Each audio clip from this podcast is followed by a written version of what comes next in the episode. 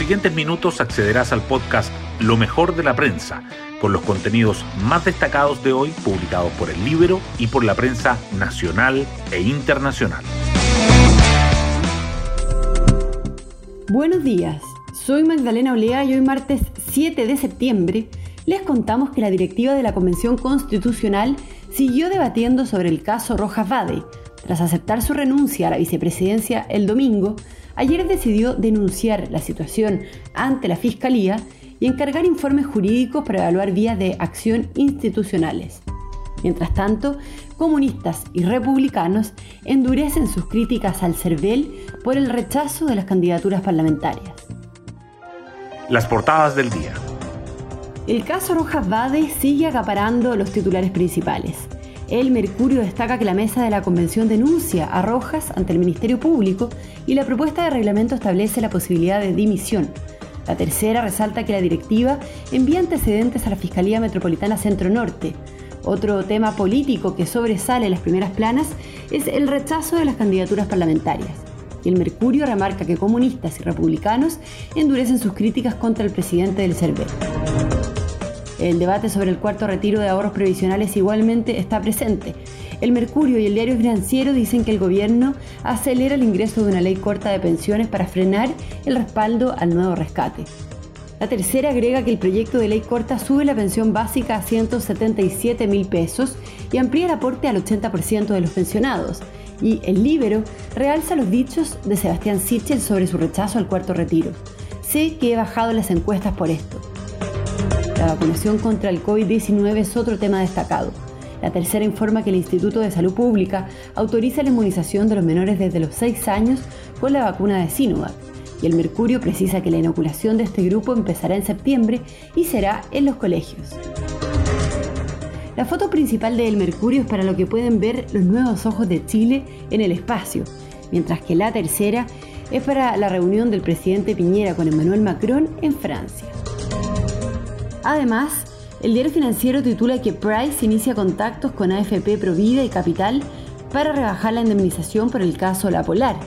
Y el Libero resalta los dichos de Pepe Out sobre el naufragio estrepitoso de la lista del pueblo. Revaloriza todo el sistema político, dice. Temas del Libero. La periodista del Libero, Francisca Escalona, nos cuenta sobre el clic que dejó fuera a los candidatos senatoriales de Revolución Democrática y la ventaja para Telier. En el caso de la senatorial de Revolución Democrática faltó lo que dije, un clic. No se dieron cuenta de que faltaba ese clic, eso es todo. Con esas palabras, el presidente del Partido Comunista, Guillermo Tellier, atajó las declaraciones del presidente del Consejo Directivo del CERVEL, Andrés Tagle, quien afirmó que en el caso del Pacto a Prueba de Dignidad hubo un problema interno y por eso el Partido Comunista no firmó las candidaturas senatoriales de Revolución Democrática en la región metropolitana para su inscripción el pasado 23 de agosto. Ahora bien, expertos electorales explican cómo este error podría terminar beneficiando la candidatura senatorial de Guillermo Tellier y dándole un escaño a Apruebo Dignidad en la región metropolitana. Pueden encontrar esta nota en www.ellibero.cl. Hoy destacamos de la prensa. La mesa de la convención denunció a Rojas Bade ante la Fiscalía y Baza recuerda que la propuesta de reglamento aborda la renuncia. La directiva ampliada de la Convención Constitucional remitió al Ministerio Público los antecedentes del falso diagnóstico de cáncer del ahora ex vicepresidente del órgano constituyente. También encargó un informe jurídico para evaluar las vías de acción institucionales, tanto para su reemplazo como para una eventual renuncia. Abogados debaten los escenarios que podría enfrentar Rodrigo Rojas Bade ante la justicia y una declaración de patrimonio en la que cita una deuda por tratarse la enfermedad, lo complica. Comunistas y republicanos endurecieron sus críticas al presidente del CERVEL por el rechazo de las candidaturas. El presidente del Partido Comunista, Guillermo Tellier, y el abanderado a la moneda del Partido Republicano, José Antonio Cast, cuestionaron la gestión del presidente del Consejo Directivo del CERVEL, Andrés Tagle, y la contrastaron con la de su antecesor, Patricio Santamaría, más de 200 postulaciones al Congreso y casi 1.300 a consejeros regionales fueron impugnadas por el organismo electoral. Desde el oficialismo y desde la oposición descartaron una ley corta para revertir la situación. El gobierno acelera el ingreso de una ley corta de pensiones para frenar el respaldo al cuarto retiro. La puesta en tabla del proyecto que busca un nuevo rescate de ahorros previsionales, que se votará el jueves en la sala de la Cámara, aceleró las decisiones en la moneda. La propuesta gubernamental sube la pensión básica a 177 mil pesos, amplía el aporte al 80% de los pensionados y cuesta 1.600 millones de dólares. El oficialismo valoró el anuncio y espera alinear a los parlamentarios indecisos, mientras que la oposición dice que estas iniciativas van por carriles distintos.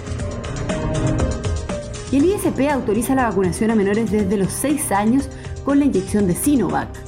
Especialistas del Instituto de Salud Pública, la Sociedad Chilena de Pediatría y la Sociedad Chilena de Infectología evaluaron antecedentes respecto de esta vacuna, tras lo cual se decidió ampliar el rango etario para su uso. La inoculación de menores entre 6 y 11 años, que partirá este mes, se realizará en los colegios. Entre los 12 y los 17 años, grupos para los que ya está autorizada la inyección de Pfizer, seguirá siendo los centros asistenciales. Y nos vamos con el postre del día. Universidad de Chile salvó el empate en el último aliento.